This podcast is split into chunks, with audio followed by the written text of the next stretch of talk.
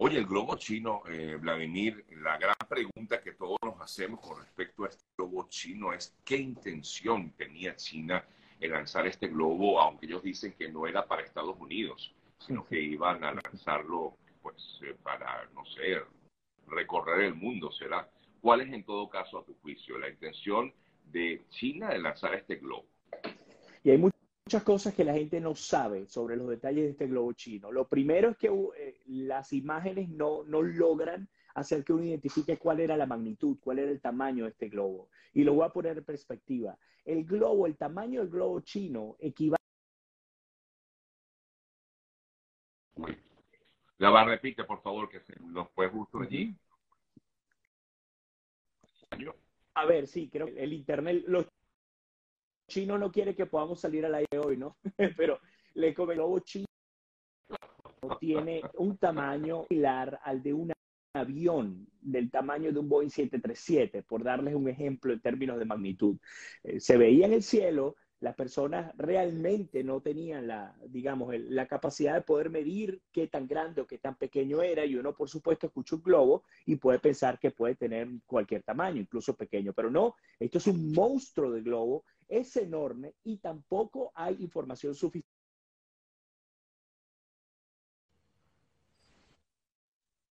El primero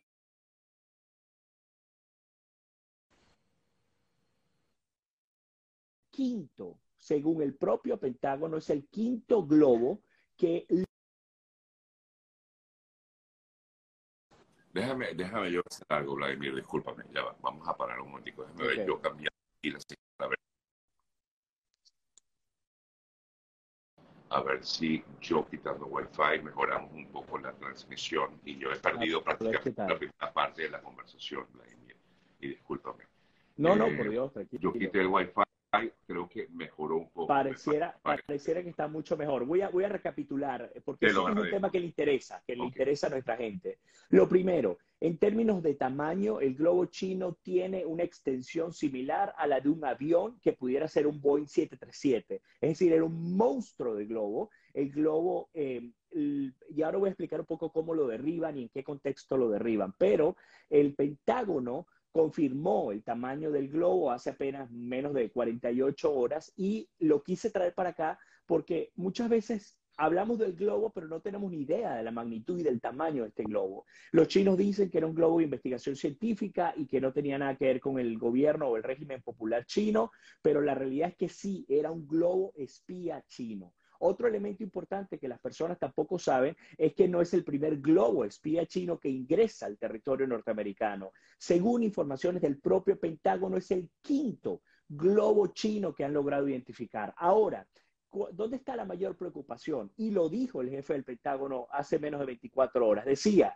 lo que nos preocupa es que hay una brecha en términos de protección de nuestro espacio aéreo que permitió que esos cinco globos, entra, esos cinco globos entraran eh, pero esa brecha se ha venido corrigiendo y fue lo que logró hacer que se identificara, ellos dicen a tiempo, el globo en territorio estadounidense. ¿Y por qué les digo el tema de, identificarse a tiempo? Porque esos cinco globos, tres fueron, em, pasaron durante la era del, del mandato del presidente Donald Trump, no lograron ser identificados sino hasta cuando dejaron el espacio aéreo estadounidense y dos pasaron por eh, el, digamos, durante la administración Biden. El último, el que acaba de ser destruido. Ahora, varios elementos.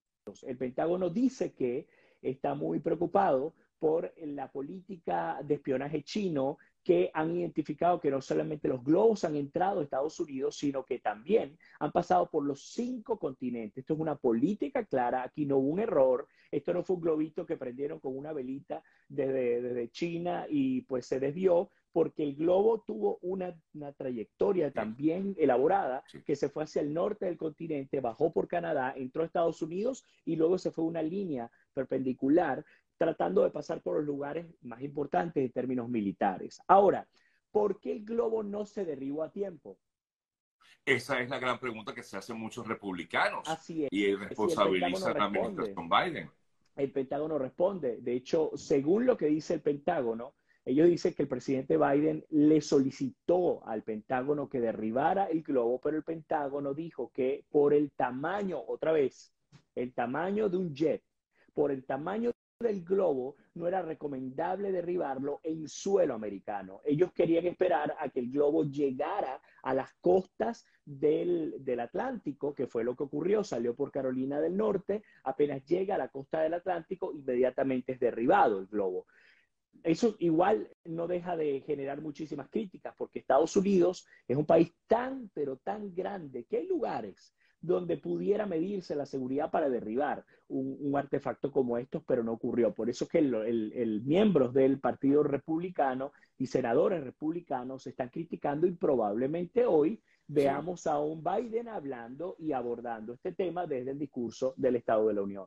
Sí, y justamente pues, los republicanos han criticado mucho a Biden en ese sentido, pero tú comentabas hace unos minutos que que durante la administración Trump también pasaron varios globos, ¿no? Eh, eh, y de hecho así, así es. Eh, no obstante, él afirmaba, el propio Trump decía que eso no era, no era verdad, que, durante su administración no hubo ningún globo como estos.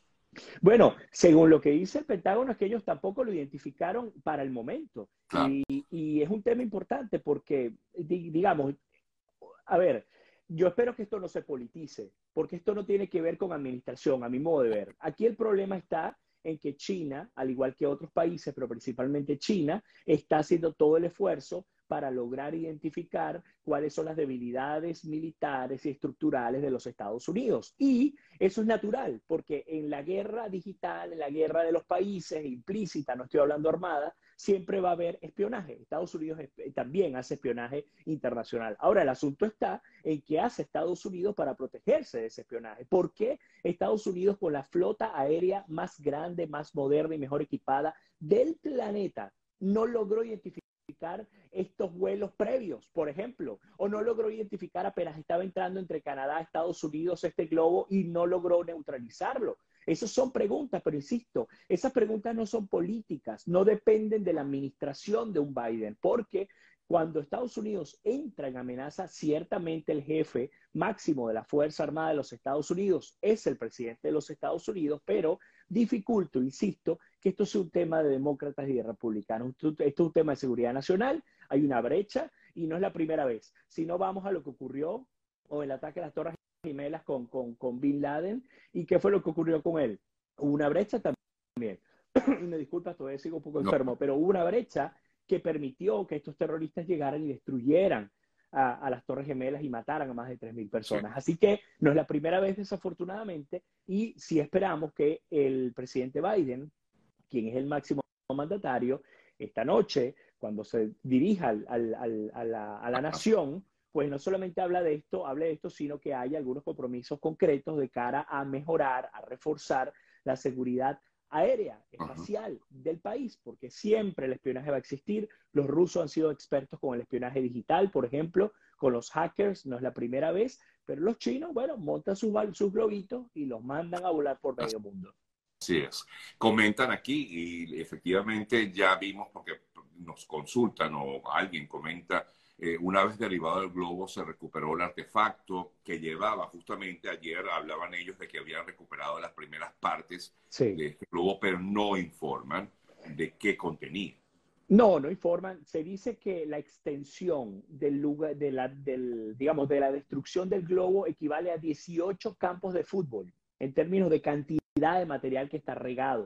Así que es bastante, bastante grande, ¿no? Eh, eh, no lo van a informar Ah, la, única claro, eso, forma parte de la cuenta, trabajo Es clasificado, pero, pero, siendo clasificado hoy, en pocas horas, le debe estar llegando a cada uno de los senadores de Estados Unidos un reporte clasificado con información que tiene que ver con contenido, que tiene que ver con, eh, con, el propio globo como tal, trayectoria, identificación de las amenazas en términos de espionaje. Es decir, va a haber una información para los senadores de los, de, los Estados Unidos, pero esa información va a seguir siendo clasificada para el resto de la población y tiene sentido, porque se supone que no se puede revelar lo que se consiguió para evitar que este tipo de situaciones se repitan. El hecho es que no deja de ser preocupante, insisto, no es la primera vez, el espionaje ha existido prácticamente toda la vida, no es algo que tampoco nos tiene que quitar el sueño, pero sí insistimos, ¿cómo se va a mejorar? Esa es la pregunta que estamos esperando.